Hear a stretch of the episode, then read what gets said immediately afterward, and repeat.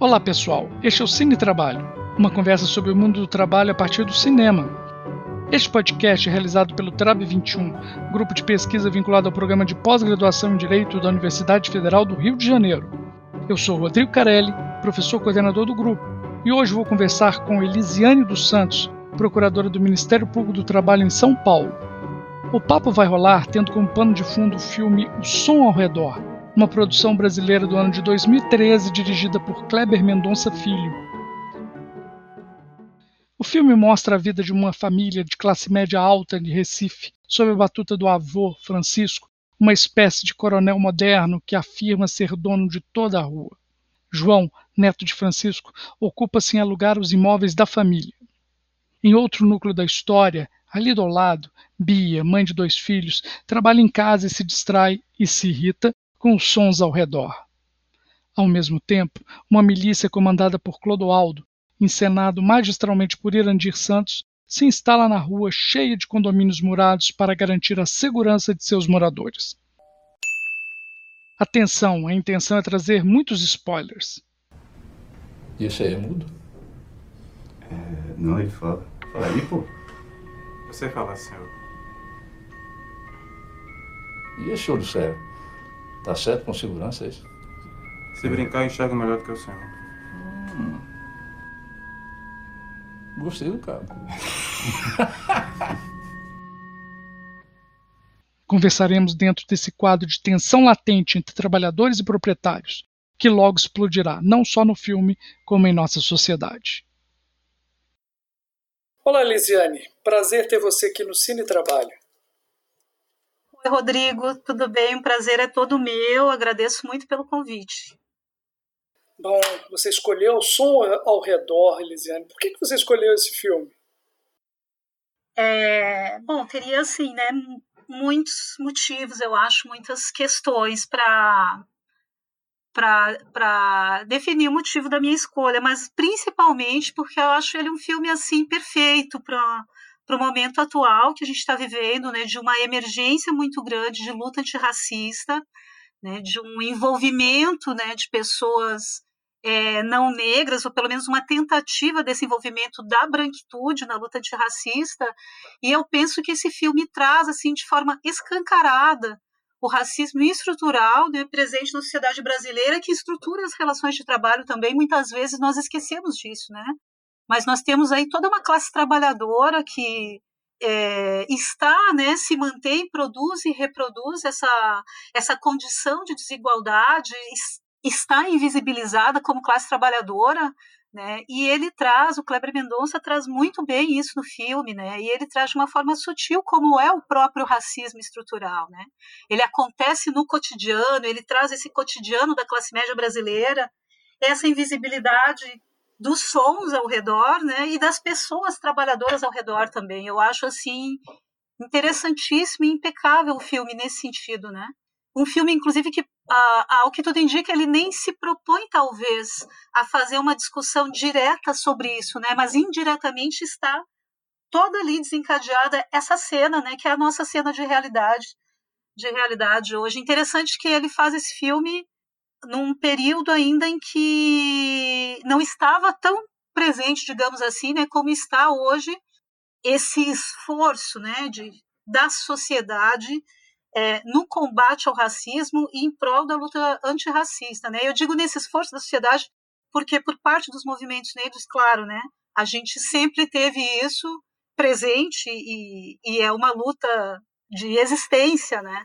Mas assim a sociedade brasileira enxergar isso é, vejo como algo mais recente, por isso eu acho que esse filme ele está tão atual também para a gente debater as relações de trabalho nessa perspectiva.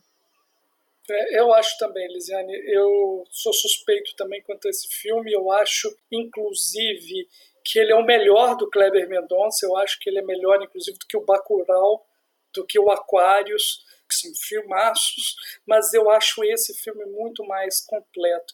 E o Kleber Mendonça ele vem adiantando as questões, né? então ele é, essa questão que ele traz muito bem no som ao redor é, vem em um momento ainda que a sociedade se achava que estava evoluindo, pra, indo para algum lugar, melhorando como sociedade, e o Bacurau vem em uma sociedade que já se mostra à beira do fascismo.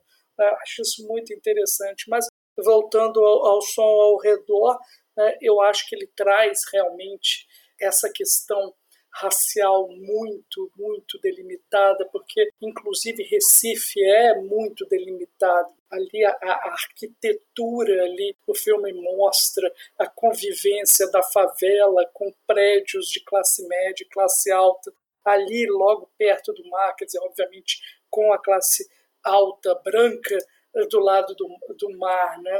E, e o filme começa não é à toa, né? o filme começa com fotos antigas de um engenho, a Casa Grande, os trabalhadores, algo que é completamente uhum. constitutivo da sociedade brasileira, em especial a pernambucana. Não é, Elisiane? O que você tem a comentar? Sim.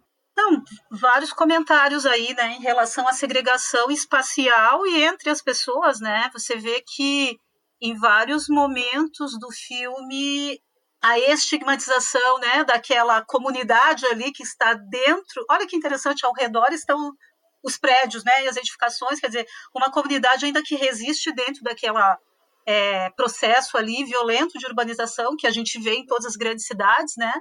E a estigmatização daquela comunidade que durante todo o filme está ali, né? Perpassam aquelas imagens dos meninos naquele sonho, né? Todos os meninos são meninos negros, quando você tem uma situação de insegurança vivenciada também naquela é, região, na rua, né, que é daquela família, depois a gente pode falar sobre isso, mas que, diferentemente, né, é uma, vamos dizer assim, uma violação, né, uma, uma criminalidade ali, né, uma conduta que é desencadeada por um adolescente, né, um jovem de classe média, né, isso é totalmente é, é, acobertado né, por todos ali envolvidos. Então, assim, a segregação espacial, né, a segregação em relação às pessoas, né, dos trabalhadores com as pessoas ali proprietárias ou que residem naqueles imóveis.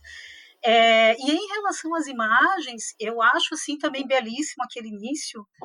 É, e até queria comentar contigo, assim, porque eu não sei, a gente não sabe exatamente a, as origens das fotos, né? Mas eu gostaria, inclusive, muito de saber, né? Assim, tem duas ou três imagens que me chamam muito a atenção. Uma delas é de uma senhora negra que ela está com uma espécie, uma alegoria na cabeça, né, tipo uma fantasia. Eu imagino que isso seja uma referência de congadas nos quilombos, né, porque você sabe também que era né, uma prática, e ainda é, né, em muitos quilombos ainda tem os reis e as rainhas do, do, do Congo, né, que fazem a representação. Eu imagino que tem essa referência tem uma outra foto que acho que tem uma referência muito importante, e, e aos meus olhos é muito importante, né? Eu que tenho uma atuação de muito tempo no enfrentamento ao trabalho infantil, que é aquela cena dos trabalhadores rurais que estão ali na, com instrumentos de trabalho, você vê várias crianças, né? Todos negros e negras, nossos antepassados escravizados naquelas fazendas, naqueles canaviais, né? Eu acho muito forte aquela imagem. E eu acho importante é, quando a gente consegue olhar para esse passado e identificar que essas relações de trabalho, essas relações escravocratas, nesse período colonial, são relações de trabalho também, né, embora numa condição de exploração, de expropriação, de força de trabalho dessas pessoas de forma violenta e cruel, né? Mas que se constituem como trabalhadores e trabalhadoras, né? Nossa população negra tão pouco vista como tal. Eu acho que é fundamental a gente buscar, nós que, que atuamos né, na área trabalhista, buscarmos essa referência também de classe trabalhadora e do direito do trabalho. Né? Como é que o direito do trabalho lidou ou não lidou com essas situações, né? Até hoje, se a gente observar toda a atividade de trabalho informal, precarizada, que aparece durante o filme, é, ela é realizada, né, em sua maior parte pela população negra. E isso vem desde o desdobramento de toda essa história, né? E o quanto, assim, essa invisibilidade desta classe trabalhadora, podemos pensá-la numa perspectiva, né, subjetiva do, do quanto o racismo traz esse é, essas categorias diferentes de trabalhadores, né? Mas podemos pensar do ponto de vista do direito também, né? Por que, que o direito tutelou, né? O tutela ou na história aí da construção do direito do direito do trabalho, né? Traz essa tutela durante todo ali o período industrial em relação a essas atividades formais, mas porque até hoje nós temos essa grande massa de trabalhadores na informalidade sem direitos assegurados, né?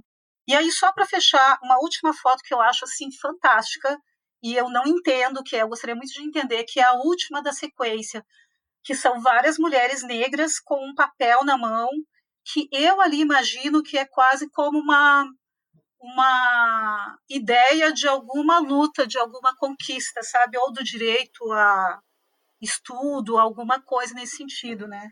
A gente não sabe exatamente o que é, mas assim, acho incríveis as fotos. Também acho.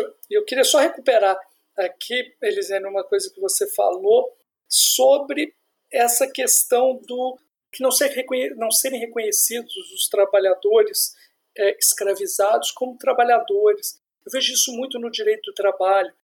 Os manuais do direito do trabalho vão sempre dizer o seguinte: olha, o direito do trabalho ele somente vai surgir a partir da República e do fim da escravidão, porque ó, antes não existiam as condições para que isso acontecesse. Isso é uma visão muito restrita até do que é o direito do trabalho. O direito do trabalho durante o período escravocrata brasileiro, da escravidão legal, era um direito do trabalho que permitia e legalizava esse tipo de relação de trabalho. Isso é uma relação de trabalho. Que, inclusive, existiam outras relações de trabalho formatadas de outros modos, como as relações dos escravos de ganho, como as relações do trabalho de ganho de libertos. Né? Então é uma outra questão e a gente tem que entrar. Então vem livros importantes tratar como o livro do Reis sobre a greve na Bahia no século XIX, uma grande greve. A greve negra, né? Isso. Que a gente chama. E assim, Rodrigo, além das é, consideradas, vamos dizer assim, greves, né? É, encabeçadas pelos trabalhadores negros e negras, a gente pode pensar várias revoltas por liberdade como lutas de, né, dos trabalhadores e trabalhadoras, porque você está buscando a liberdade, a sua condição de ser humano, né, de viver, mas você está buscando também condições de trabalho dignas, né? Então, é, eu, assim, a, todas as outras revoltas, né? Eu acho assim a, a revolta da Chibata, a revolta dos malês é, em Salvador, as várias lutas e resistências negras, se nós analisarmos, elas têm um conteúdo de fundo também relacionada ao trabalho e aos trabalhadores, esses também já libertos, né? Ou ainda em situação ali de de ganho, de trabalho na, nessas atividades informais em que estamos, né, estão até hoje, e que é, a partir de, de organizações, inclusive, né, havia um movimento também organizado, né, e a partir dessas organizações, vamos dizer assim, não exatamente é, estruturadas, talvez, né, não tão estruturadas como se imagina, classe operária, partidos, sindicatos, né? mas em outras formas de organizações coletivas se estruturava e com muito mais desafios, com muito mais dificuldades que se conseguiram esses enfrentamentos, né? E essas revoltas e lutas. Eu acho que isso tem, só para fechar uma questão que eu acho importante, quando você fala a referência que a gente tem, eu, eu tenho estudado também e tratado disso na perspectiva do, do trabalho infantil, né, que a gente tem essa referência da história lá na indústria, nas fábricas, como se não existisse esse passado anterior. E isso é um retrato também, é um reflexo do racismo estrutural, porque os saberes eles são eurocentrados, né? Então a gente estuda e as faculdades de direito reproduzem isso. Então a gente precisa é, inverter essa lógica, a gente precisa desconstruir esses paradigmas, essas referências, né? E decolonizar esse saber e essas é, trazer outras leituras e outras perspectivas de análise para o direito e para as relações sociais e para a nossa história, enfim, né? Com certeza, ah, super a favor desse olhar a partir do sul que a gente tem que realmente se esforçar para ter, porque nós somos colonizados até no pensamento. Mas eu, eu queria pegar, trazer, transpor, né, e é o que o filme faz, o filme começa então com essas imagens desse passado escravocrata e ele transpõe isso para a atualidade, para Recife. Né? Então, até no meio do filme mostra como é meio que abandonado esse engenho, mas toda essa estrutura é transposta para o urbano. Então, é, tem uma cena muito interessante que um dos personagens principais, né, o, o neto lá do senhor de engenho, ele, é, ele trabalha mostrando e alugando os apartamentos para pessoas, né, os apartamentos da família, os apartamentos desse avô. E um momento ele vai mostrar o apartamento e ele fala para a pessoa, e tem aqui o quarto de empregada. Ele fala, é claro. Então é uma coisa, essa questão da casa grande senzala transposta para o meio urbano é ressaltada no filme, inclusive por esse é claro. Só que eu acho muito interessante logo depois que ele fala assim, mas é com janela. Sim. O com janela não é claro, né? O que está claro é que tem empregado, mas tem uma janela. E a, e a mulher que vai lá nem se importa muito com a janela, não, porque obviamente só importa que tem algum lugar para colocar. E a, a, transposição acontece de uma maneira completa, Elisiane, que os trabalhadores, os servos, estão em volta o tempo inteiro. Não é só o som ao redor. O som ao redor também é de todos esses trabalhadores, que são lavador de carro, vendedor de CD pirata, uhum. entregador de água, que também é fornecedor de droga para os brancos, é, então, as, as domésticas, que a gente pode falar mais à frente, que são importantes no filme. Então, tem essa transposição para o mundo atual, fazendo esse paralelo. Basta a gente dar uma olhada com mais tranquilidade para o filme, que vai mostrar: olha, sabe aquilo ali? Olha, olha como que é isso aqui agora. Sim. Sim, inclusive, né, isso que eu é, trouxe um pouco no início, né, do, desses sons ao redor que são os sons da, das opressões e os sons dos trabalhadores ao redor. Né? interessante porque o tempo todo é o som da, do trabalhador da manutenção, da senhora que está lavando um apartamento, você é, tudo isso né, está ali da, dos porteiros, como você falou, dos vendedores ali de CDs nas ruas, né? E o que eu ia comentar foi quando você falou do detalhe da janela, um outro detalhe que eu acho muito importante na cena é que mesmo ele suavizando ali, né, amenizando, olha, mas esse quarto é com janela. Quando ela entra dentro do quarto, não sei se você lembra, ela fala assim, nossa, faz um calor aqui, ela sai rapidamente, né? Então, as contradições também, né, os contrastes, que era um apartamento, se eu lembro também, se não me engano, de quatro dormitórios com quatro suítes, né? Uma coisa imensa, não lembro a metragem, mas era assim algo imenso, né? Então é e o que é mais interessante ainda é que é, é uma realidade, né? Eu acho que é a realidade de grande parte da sociedade brasileira. E são realidades de grande parte da sociedade brasileira que não se dá conta disso, não faz essa conexão com os seus privilégios, né? E aí a gente precisa entrar nessa discussão, por isso que eu acho que esse filme é muito interessante para ser visto hoje, porque a gente encontra esse esse querer estar engajado na luta, ou mesmo a gente encontra às vezes pessoas que se acham progressistas, né, que se veem como progressistas, mas estão também, né, foram forjadas dentro dessa estrutura de privilégios, e é necessário rever isso, entender isso e, e abrir mão disso ou lutar para transformar essa realidade, né? Acho que isso é uma coisa que o filme mostra também.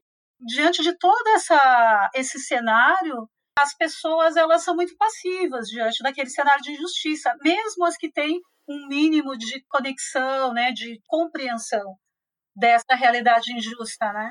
Que é o caso desse neto. Que é o caso dele, é. Que no meio do, da reunião de condomínio ele fala que é escroto, é uma Sim. sacanagem dispensar o, o porteiro que já está avançado na idade. Mas chega em determinado momento, ele quer encontrar com a gatinha ele larga tudo e deixa o trabalhador do jeito que está. É, e esse detalhe do filme eu acho que ele é marcante, assim, né? Porque a gente enxerga o personagem como uma pessoa do bem, né? Como um cara assim, porque é humanizado, tem, trata as pessoas com respeito, né? Tem um carinho, isso acho que é interessante a gente falar sobre isso também, da relação com a trabalhadora e o trabalhador doméstico, né? É, doméstica. Mas, enfim, assim, aparentemente tem esse carinho e tudo, esse respeito pelas pessoas, é, dos trabalhadores, mas no momento em que ele precisa realmente, o que ele poderia, né, que ele teria a oportunidade de ser uma voz ali para combater uma injustiça, ele silencia, né? E eu acho que isso nos diz muito sobre muitas é, questões nossas, de cada um, né? O quanto o silêncio perpetua as opressões. A gente já tinha como Martin Luther King, né, que dizia que o que me, o que me assusta é o silêncio dos bons, ou em relação ao racismo, como Angela Davis coloca, que não basta não ser racista, né, preciso ser antirracista. Então, se nós nos entendemos como pessoas que realmente querem uma sociedade justa e democrática, né, nós não podemos nos silenciar diante das, das injustiças, né, das opressões. Eu acho que seria legal de falar um pouco sobre o caso do deste trabalhador, né, que está sendo ali condenado por um tribunal de exceção, praticamente, né? o que, que, você acha? É, o porteiro, né? Porque o porteiro estava lá e, e, filmam o porteiro dormindo, né? É até chocante, é terrível. Uma criança filma, um adolescente filma. Sim, filma que ele está dormindo e que aquilo é inadmissível. E uns falam que ele trata bem, outros falam que trata mal. É muito interessante essa questão do tratar, porque essa discussão foi muito interessante, porque ali mostrou também que tratava mal quem o tratava mal, né? porque muita gente falou, não, não me trata mal, não. Então tem uma questão da relação com o servo, né? com o seu empregado, porque o porteiro e até o início da legislação trabalhista, os porteiros de condomínio em determinado ponto eram equivalentes aos trabalhadores domésticos, porque tem uma domesticidade. Até hoje é uma das exceções permitidas para você penhorar bem de família. O trabalhador em, em condomínio. Então você pode bloquear o bem de família para você executar salários não pagos a esses trabalhadores, o que é uma coisa boa. Mas é um resquício ainda de que esses trabalhadores são considerados trabalhadores ainda da domesticidade. E você falou aqui, eu acho importante a gente falar, dessa relação próxima, como se fosse da família, desse personagem, esse neto do, uh, do seu Francisco, até esqueci o nome dele, do o João o Neto, como que ele trata super bem a, a empregada e tudo mais, deixa os filhos da empregada estarem ao redor da casa, mas isso também representa muito os trabalhadores escravos domésticos que ficavam ali todos ao redor também. E, e tem uma frase que ele fala, ele vai explicar para a nova namorada, fala não, porque ela, ela ficava com meu pai, ela era da família, ou seja, é como se fosse um bem que passa de pai para filho também.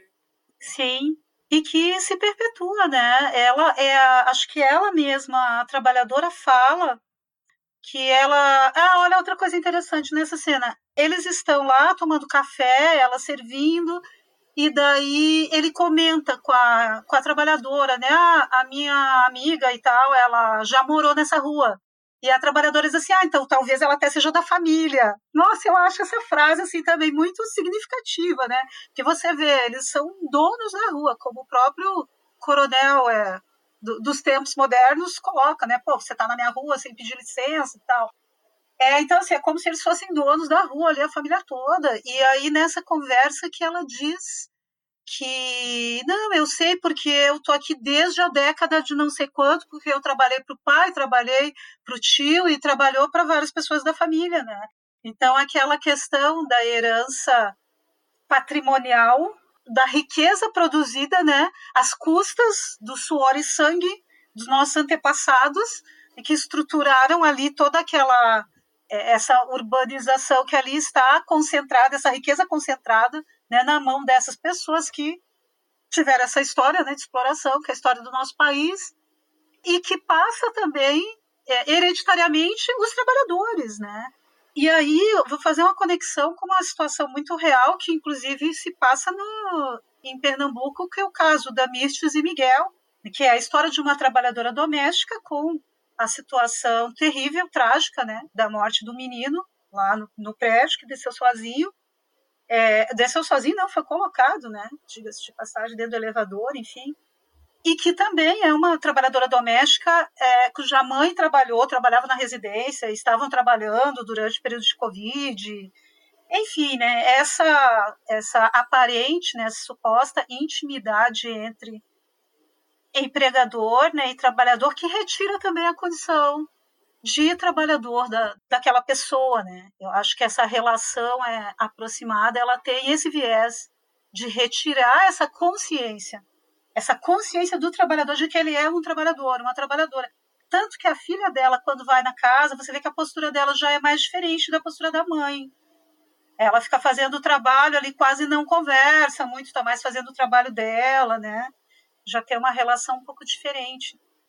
É, o que eu gosto desse filme, e aí o que eu relaciono quando você disse que gostaria de conversar sobre esse filme e eu fiquei feliz, é além das coisas, dos temas que eles nos proporciona conversar aqui, que a gente já falou de alguns e vamos falar de outros, é a posição do som no cinema. Então, isso aqui é um podcast, né? ou seja, só tem som, mas fala sobre cinema. Só fala sobre cinema e trabalho.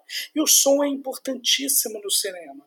Em verdade, o que distingue o cinema da sua casa é justamente a aparelhagem de som. Muita gente pensa, não, porque a tela é grande. Não, não é a questão da tela grande, é o som. E esse filme, ele tem uma coisa, ele não tem uma trilha sonora. É, o que carrega o filme é o som. O som como um... Por isso que chama o som ao redor, mas uhum. é, o som é um ator que ele aparece em determinadas cenas. As coisas acontecem pelo som. O som é o personagem e ele perpassa o filme é, inteiro. E a pessoa que se relaciona mais com o som no filme é a Bia. E a Bia, então, ela é um personagem que a gente pode trabalhar porque ela tem uma questão central ali que eu acho importantíssimo de discutir, que ela é uma trabalhadora do lar, então ela é uma dona de casa que cuida da casa, dos filhos, cuida do marido quando chega, e obviamente não é tratada como trabalhadora. Né? Quer discutir um pouquinho sobre a, a Bia? Vamos discutir um pouquinho sobre a Bia? Vamos, não, até porque eu adoro essa personagem, acho que ela tem um papel muito é, importante ali no filme, e acho que ela traz a reflexão de gênero também para o filme, né? Embora a gente, como a gente tem falado, não, não sei se é algo pensado, né? nem sei se é pensado, ah, vou colocar o racismo aqui ou colocar o gênero, mas ele está lá. E eu acho que a personagem dela, ela traz isso, assim, eu adoro a, a forma dela estar ali, né? Eu vejo ela como uma mulher, como você coloca, com esse trabalho que não é visto como trabalho, né, numa condição de classe em ascendência, não, é aquela classe média dos, dos outros donos proprietários, né, uma classe média assim, trabalhadora, uma classe média em ascendência, vestindo esse papel né, da mulher que cuida dos filhos. Quando você falou do trabalho, que ela é uma trabalhadora do lar, é interessante ter uma frase que o menino diz para ela: Mãe, você está cansada? Ela tem insônia, né? Mãe, não sei o que, vai dormir porque amanhã tem muito. É, ele fala alguma coisa assim, né? Amanhã é o dia longo, amanhã você tem muita coisa para fazer.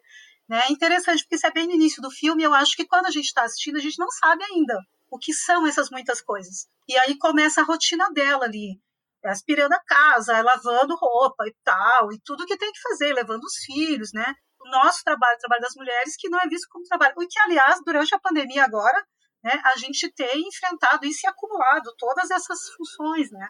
Agora, uma coisa que eu acho muito interessante na personagem dela é que, embora ela aparentemente né, seja essa mulher neste papel de gênero que é atribuído às mulheres, existe ali uma insurgência dela, né, uma, uma insubmissão, mesmo que ela não consiga transformar aquela realidade dela, que é nesses, nessas válvulas de escape que ela encontra. Então, eu acho que ela, ela busca ali, né, quando ela fuma baseado e, e na história dela de desejo sexual, enfim, né, nas, formas insurgentes como ela lida com esse cotidiano, né, com essa realidade. É que, que é importante a relação com o som, né? Então, ela fuma baseado e é aquilo, existe um aspirador que aspira a fumaça dela, né? Com aquele barulho dele. E o sexo é feito com a máquina, mas o mais é, a máquina de lavar, mas o mais interessante que eu acho é que ela se masturba com a vibração da máquina. da vibração e com o som da máquina. Sim. Aparece em determinado momento, não aparece a máquina, mostra a máquina, depois sai da máquina, e é meio que ela transa com o som. Então eu, eu acho isso muito legal. É, essa cena é belíssima, né? Daí, se a gente for falar de cinema, eu acho essa cena, as duas, aliás, a do aspirador de pó acho incrível também, é genial. Eu acho cenas geniais do filme. E são cenas belas também, né? Numa concepção assim de cinema, de, de você fugir de um, de, uma, de um jeito de fazer cinema, né? Eu acho incrível e eu adoro a personagem dela, eu gosto dessa dessa irreverência, embora não transformadora, né, no sentido de conseguir sair daquele processo ali, daquela condição. Sim, porque ela briga com o cachorro, né? Ela tenta brigar com o cachorro. É.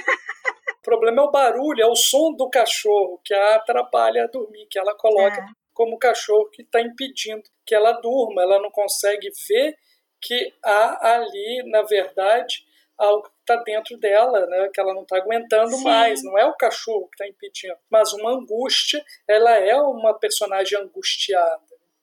Eu acho que ela tem um potencial transformador, né? Se nós pensássemos numa história real, assim, eu acho que ela seria uma personagem, ela tem um potencial transformador. E talvez isso não possa realmente parecer, aparecer ali no filme por conta também dessas individualidades que eu acho que estão muito bem colocadas, né? Essas individualidades, você vê que a gente não encontra resistências coletivas, né? Talvez isso seja uma mensagem que, que esse filme pode nos trazer também, né? Porque talvez ali pessoas que não estejam tão é, de acordo ou conectadas né, com essa situação desigual de injustiça, por que elas não conseguem sair também desse mundo? Né? Por que elas estão passivas diante disso? Talvez porque elas estejam vivendo as suas vidas nesse contexto de, individuali de individualismo. Eu acho que é bem interessante, que pode ser um contraponto também às referências que o filme traz assim do capitalismo desvairado, com as questões ali tecnológicas, né? Embora eu acho que já tem quase 10 anos esse filme, né? Então a gente vai pegar ainda algumas coisas do passado. Se fosse hoje, a gente já teria outras referências, né? A gente já teria os entregadores de aplicativos, a gente teria outras referências. Mas o filme traz muito essa questão né, da tecnologia, de crianças assistindo televisão. Ah, isso eu acho bem interessante de falar também. As questões de infâncias que aparecem fil no, no filme, né? Das diferentes, das diferentes perspectivas e e cenários e relatos de infância, porque o filme também faz conexões entre passado e presente. E eu acho que ele faz conexões subjetivas das histórias dos personagens que ali estão e as conexões essas que nós falamos, né, até agora da realidade da nossa história, né, da história aqui da sociedade brasileira e daquele contexto lá de Recife, né? Mas ele traz esse passado e presente também dos personagens, né? Principalmente ali dos seguranças, que a gente também não falou. Acho que duas questões a gente não falou que são bem legais: questão das crianças e questão dos seguranças. Podemos falar. A criança, para mim, as, as marcantes de início são aquelas filhas das empregadas domésticas, tem as filhas da classe média que estão preparando, inclusive, com, com mandarim, ou seja, com uma ideia de mudar de mundo, né? Então, de saltar um mundo. É muito interessante. E a menina que aprende a mandarim é uma menina super crítica. Né? Ela tem um posicionamento bastante crítico também. Sim. Então, eu vejo essas duas crianças ali da família da Bia, né, nesse nessa prisão também, né, desse esse cenário de tentar acender e colocar essas várias atividades para eles você vê que do outro lado tem esse predinho ainda ali resistente, resistente, onde tem um menino que ele joga futebol, ele joga bola de pé descalço. Eu acho isso muito simbólico porque a gente vê no início do filme as crianças do condomínio todas presas, entre aspas, né? Porque tem aquelas cercas muito altas. Aliás, é uma cena impressionante também. Quando começa o filme, a gente vai chegando ali naquele caminho dos patins e tem dezenas de crianças numa quadra totalmente cercada por arames, com as trabalhadoras domésticas uniformizadas, meio que escoradas naquela grade. Se você mudar um pouquinho, você pode enxergar uma prisão ali, uma prisão literalmente falando, né? E se a gente pensar né, também nessa subjetividade, as crianças estão presas ali dentro daquele cenário. E a gente vai encontrar em vários momentos do filme as crianças nesse mundo tecnológico quando a gente enxerga essa outra condição social ali de classe dentro do mesmo bairro, você ver que as crianças estão livres, né? É, livres dentro do espaço geográfico, né? Tanto que tem um momento em que a Bia vai buscar o filho que está lá brincando com essas crianças, porque eles estão sempre estudando, né? Os filhos delas estão sempre estudando. Aí tem um momento em que ele está brincando, que são com essas crianças que estão jogando de pé descalço, estão na rua. Ah, uma questão que eu acho muito importante: a invisibilidade das crianças. Ao mesmo tempo que elas estão no filme o tempo todo, os adultos não percebem essas crianças, elas são invisíveis. Eles, o menino joga bola quando a, a senhora está procurando né, o apartamento e ele pede para devolver a bola e ela, ah, deixa lá, então não dá importância.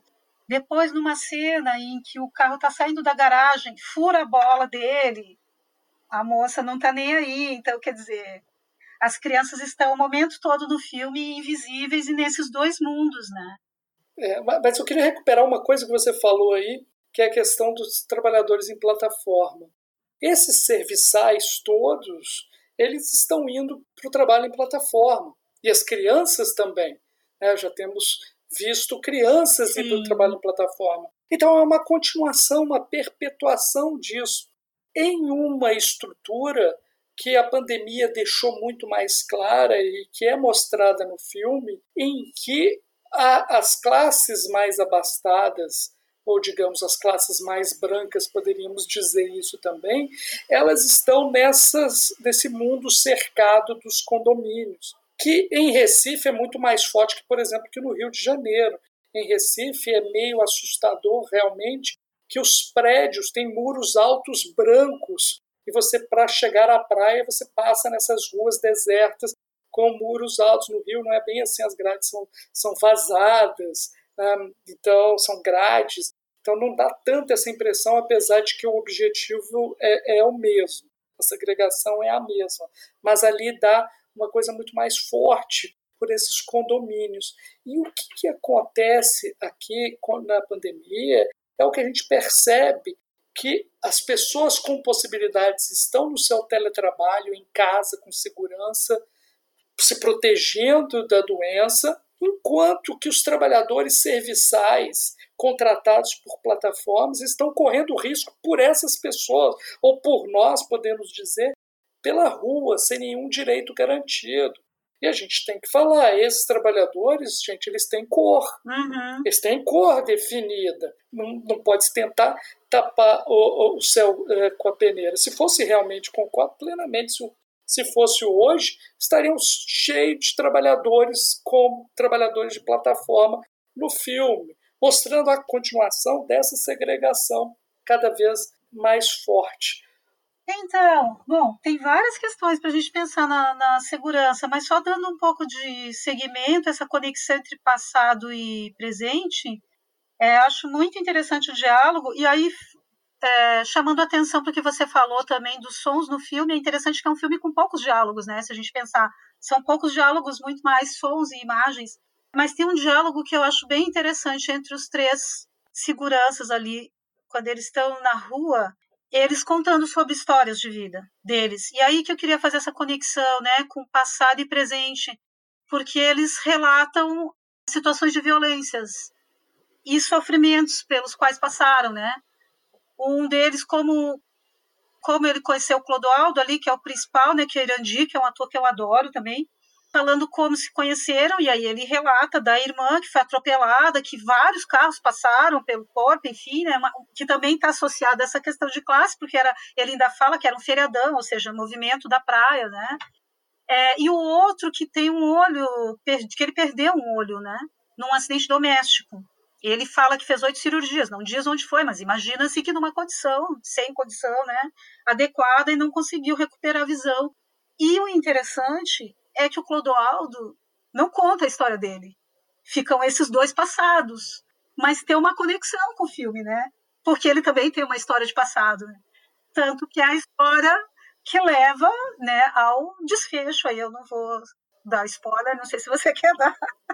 Isso, vamos, a gente dá, eu dou o spoiler, assim, porque na verdade se trata de uma uh, vingança, uma prestação de contas pelo que foi feito com os pais dele pelo senhor de engenho, que acreditava ter o poder de vida e de morte sobre as pessoas, né? e acaba no final do filme morrendo assassinado por conta disso. Mas que isso é central, é importante, Sim. porque isso é a luta de classes, né, Elisiane? É a questão. Kleber Mendonça ele traz em seus filmes essa potencialidade de uma rebeldia, de uma reação.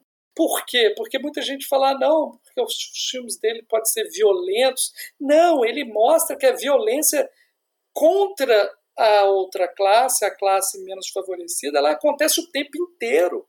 Essa outra violência é de resistência, é uma possível violência a partir de uma resistência violenta de uma violência reiterada em cima desses, dessas pessoas, que duram anos. Não, total, né?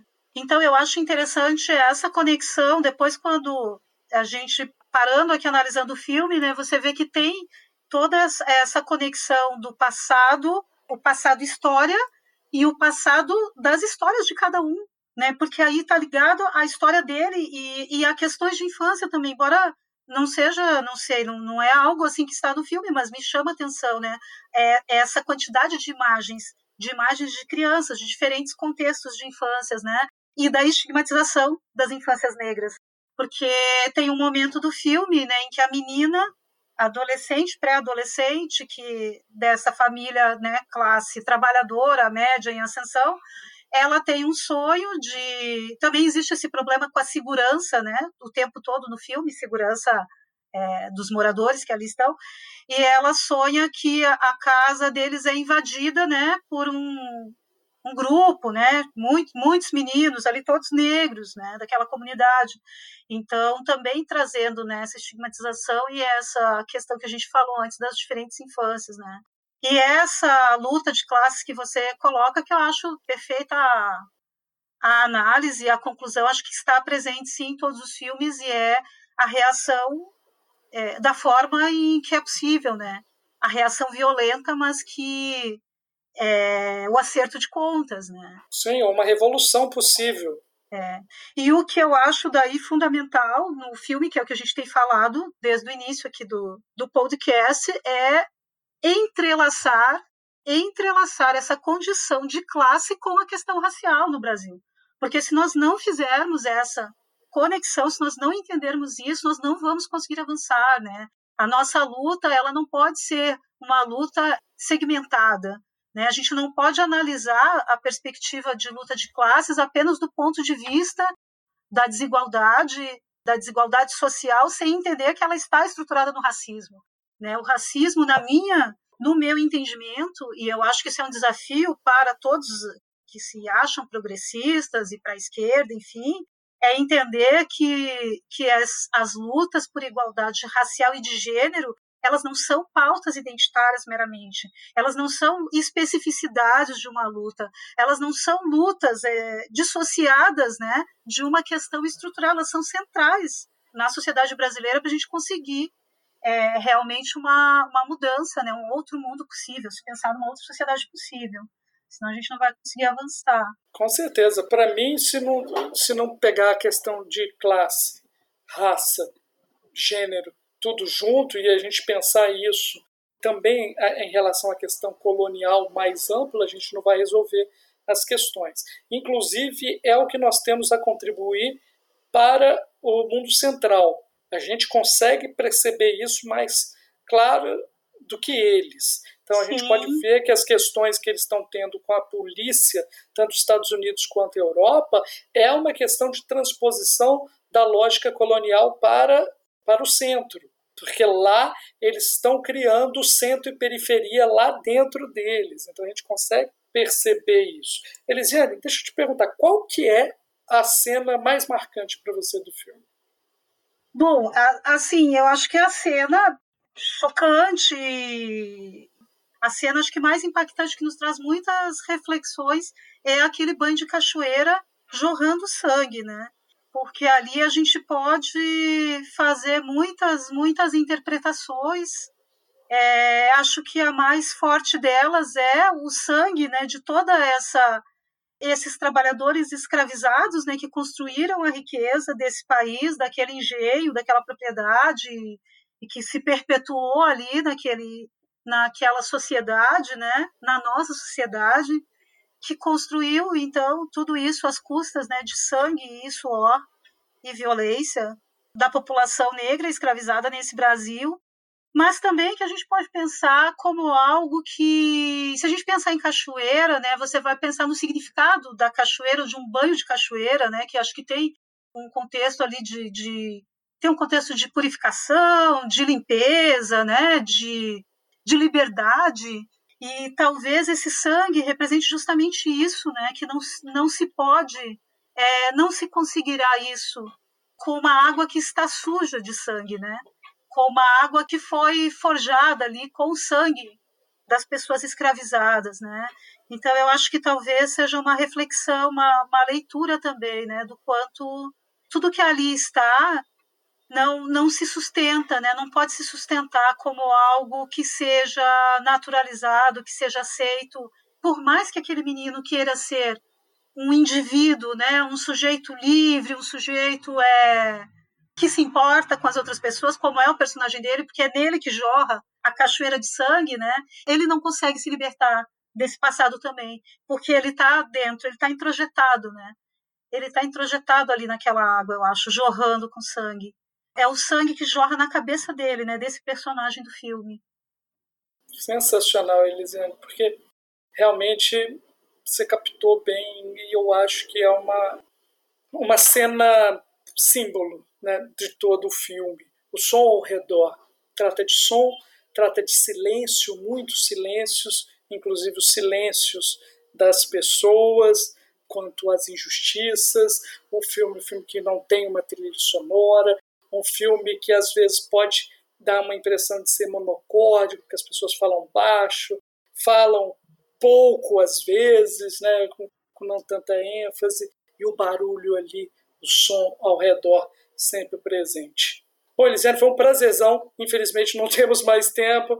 Foi um prazerzão ter você aqui no Cine Trabalho. Então, prazer foi todo meu. Eu acho que a gente poderia passar um dia inteiro falando sobre esse filme, né? Porque tem muitas outras questões, muitas análises que podem ser feitas. Então, eu recomendo a todos, a todas e a todos que assistam, porque eu acho que é um filme fundamental para a gente entender a sociedade brasileira, as relações de trabalho, o racismo estrutural e tudo que, que esse racismo perpetua e, e traz nos dias de hoje e que a gente precisa transformar, né? A gente não pode ficar nesse silêncio sem ouvir os sons ao redor e as pessoas que estão ao nosso redor. E eu acho, eu acredito que todas as questões que nós discutimos foram pensadas. O sensível ele é mais forte, talvez, do que nós, que somos mais racionais. Abração! Até mais, Elisiane! Até!